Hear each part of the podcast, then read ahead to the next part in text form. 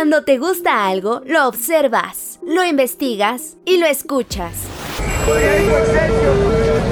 Así es Adicción CDMX, el podcast donde recorres la ciudad y visitas los museos. Visitas los museos. Con Edwin Ramos. ¿Qué tal amigos de Adicción CDMX? Soy Edwin Ramos, bienvenidos al quinto capítulo de este podcast en este 2023. En esta ocasión en entrevista me acompaña el actor, director escénico y productor teatral Esteban Castellanos, quien nos contará todos los detalles de El despertar del zombie, esta puesta en escena que presentará en un recinto de la Ciudad de México. Esteban, bienvenido a este espacio, ¿cómo estás? Un gustazo Edwin, saludos a toda la banda que nos está escuchando. Normalmente yo les digo pinche chamacos o pinche chamacas porque es el nombre de nuestra compañía de teatro, los pinches chamacos. Así nos encuentran en todos lados. Y bueno, pues aquí ya listo, listo para, pues, para compartirles de qué, de qué va este proyecto que hemos armado hace bastante tiempo y nos llevó, horas y horas crearlo.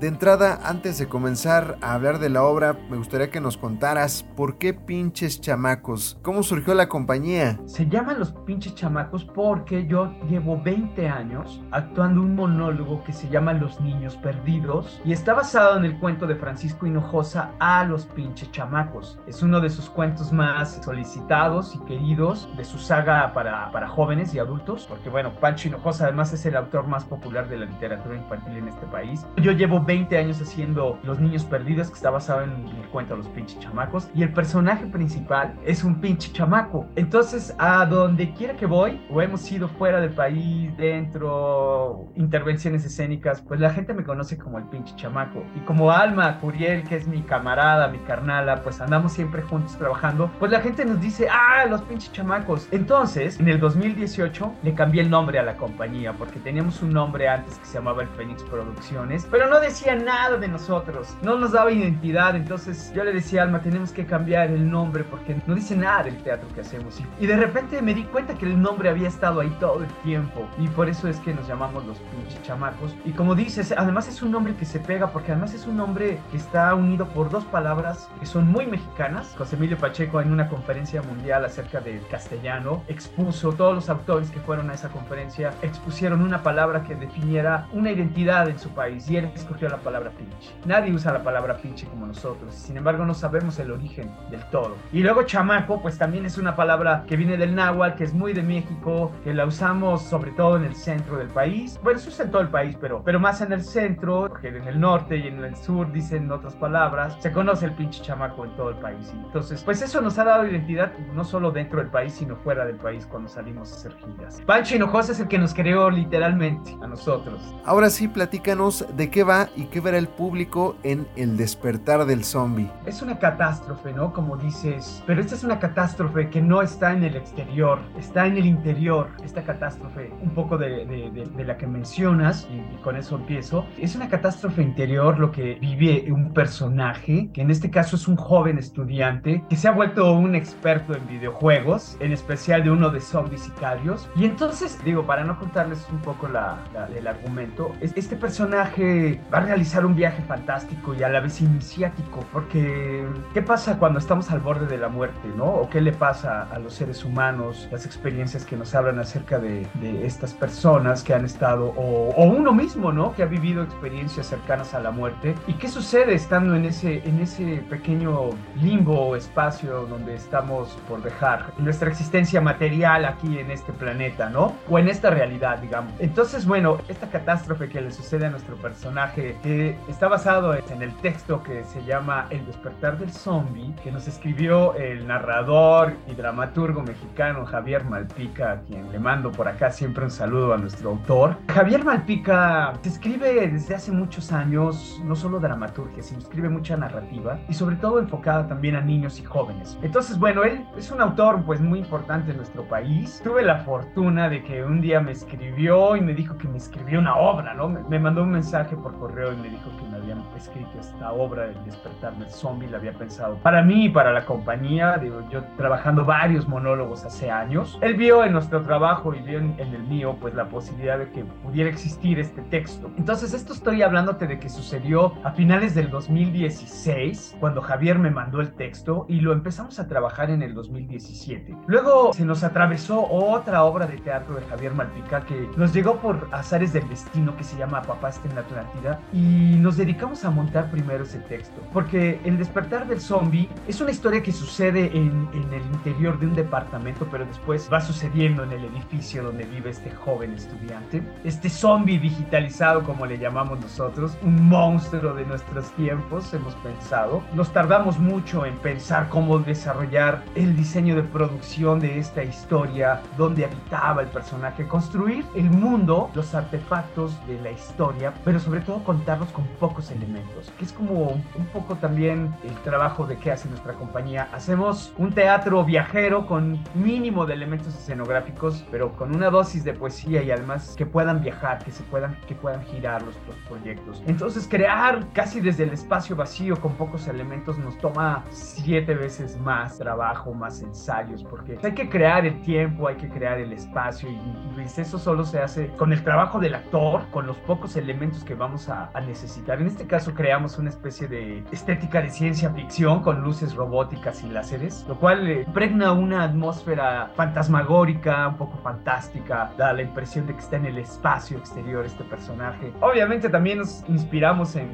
en, no solo en el cine de zombies, ¿no? También nos inspiramos en los videojuegos de zombies, que es todo un universo extraordinario donde uno puede ver una cantidad de opciones y de estéticas en todos los planos, sonoras, visuales, guion, la tecnología, etcétera, ¿no? Es realmente un universo el mundo de los videojuegos. Javier me escribe la obra, nos tardamos un rato en empezar la producción, lo empezamos en el 2019, hicimos un primer aterrizaje y luego llegó la pandemia y nos quedamos instalados en un sótano de mi compañera Alma Curiel, que ya es la productora ejecutiva de este proyecto, y ahí nos encerramos, montamos todo el dispositivo de luces y seguimos montando el trabajo, que se volvió más un laboratorio, porque además es un monólogo, es un monólogo donde el personaje está en una habitación y de repente empieza a moverse por distintos rincones del edificio. Entonces, ¿cómo crear esos espacios con muy pocos elementos? Requiere de toda una investigación y entonces eso, a eso nos dedicamos. Hace un año estrenamos oficialmente la obra en el Teatro Sergio Magaña y en el Centro Cultural Helénico. Y bueno, ahora este año, iniciando, pues nos toca hacer nuestro restreno del proyecto y pues nos toca en el Teatro La Capilla en febrero.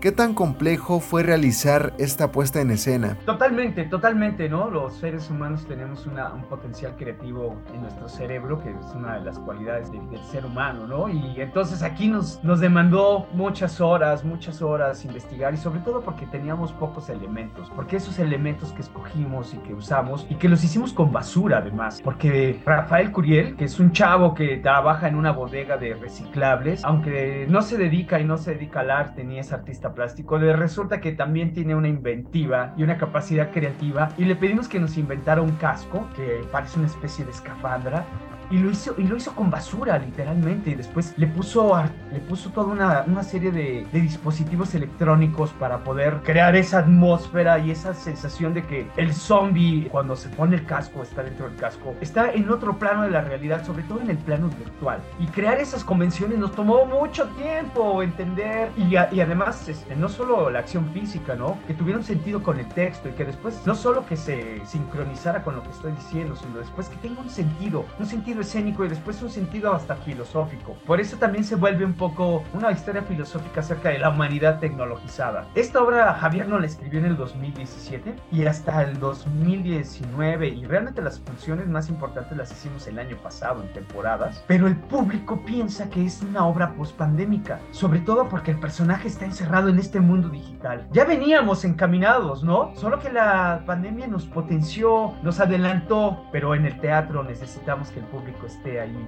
presente porque no se puede percibir la energía de las personas, ¿no? De eso habla también un poco la obra, de ese mundo digital, de esta tecnología, de cómo los seres humanos también hemos sido colonizados por nuestros dispositivos electrónicos, digitales. Y, mira, ¿no? Estamos aquí, de repente podemos estar viendo una película, pero estamos viendo el celular, estamos haciendo algo y nuestra atención está en el mundo virtual constantemente. Invítanos cuándo y dónde se presentará esta obra de teatro. Nosotros vamos a estar en el Teatro La Capilla, que se encuentra en la calle de Madrid número 13, en la colonia del Carmen, Coyoacán. El Teatro La Capilla está muy cerquita de la Cineteca Nacional. El metro Coyoacán es el más cerca y está a unos metros también del centro de Coyoacán. Es muy fácil ir. Vamos a estar sábados y domingos a las 12 y media del día. Vamos a estar a partir del sábado 18 de febrero y domingo 19 de febrero, sábados y domingos hasta el domingo 19 de marzo. Vamos a estar ahí cinco fines de semana. Los costos del boleto es de 250 pesos, la entrada general. Para estudiantes, profesores y NAPAM va a costar 150 pesos. Pero para la banda que diga que quiere venir a la función, aquí desde el programa donde estamos platicando, les vamos a dejar un 2 por 1 para cualquier fecha. La obra dura 70 minutos, se la van a pasar bien chido, estoy seguro, no se van a arrepentir de venir a ver este viaje iniciático y fantástico. Vengan a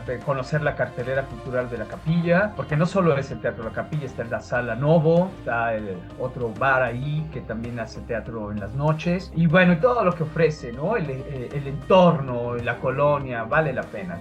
Redes sociales, ¿dónde podemos seguirles la pista? El Teatro La Capilla tiene sus redes y también tiene un sistema de, compra de, boletos eh, por internet que es Boletópolis, pero las redes sociales son La Capilla Teatro en Facebook y Teatro La Capilla en Instagram. A nosotros nos encuentran como los pinches chamacos en Facebook y en Instagram también, los pinches chamacos y en Twitter y en TikTok, ¿no? Los pinches chamacos, así de fácil y ahí nos encuentran, ahí nos pueden escribir también. Nosotros también tenemos un canal de YouTube Teatro los Pinches Chamacos. Ahí también vamos colgando información de lo que estamos haciendo. Esteban Castellanos, actor, director escénico y productor teatral, quien nos platicó acerca de El despertar del zombie, esta puesta en escena que presentará en un recinto de la Ciudad de México. Te agradecemos este tiempo con Adicción CDMX. Un gustazo, Edwin. Buena vibra para todos, que sea un excelente año para todas y todos. Que se programen y vengan a ver El despertar del zombie de Javier Malpica. Adicción, pero adicción de la buena. Gracias. Gracias, Esteban. Soy Edwin Ramos y recuerden que los espero en un futuro en otro podcast con otro invitado aquí en Adicción CDMX. Hasta la próxima.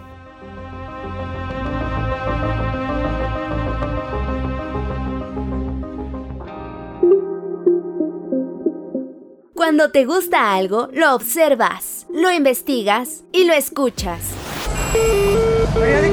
Por su propia seguridad, ninguna persona deberá permanecer a bordo. Así es Adicción CDMX, el podcast donde recorres la ciudad y visitas los museos. Visitas los museos. Con Edwin Ramos.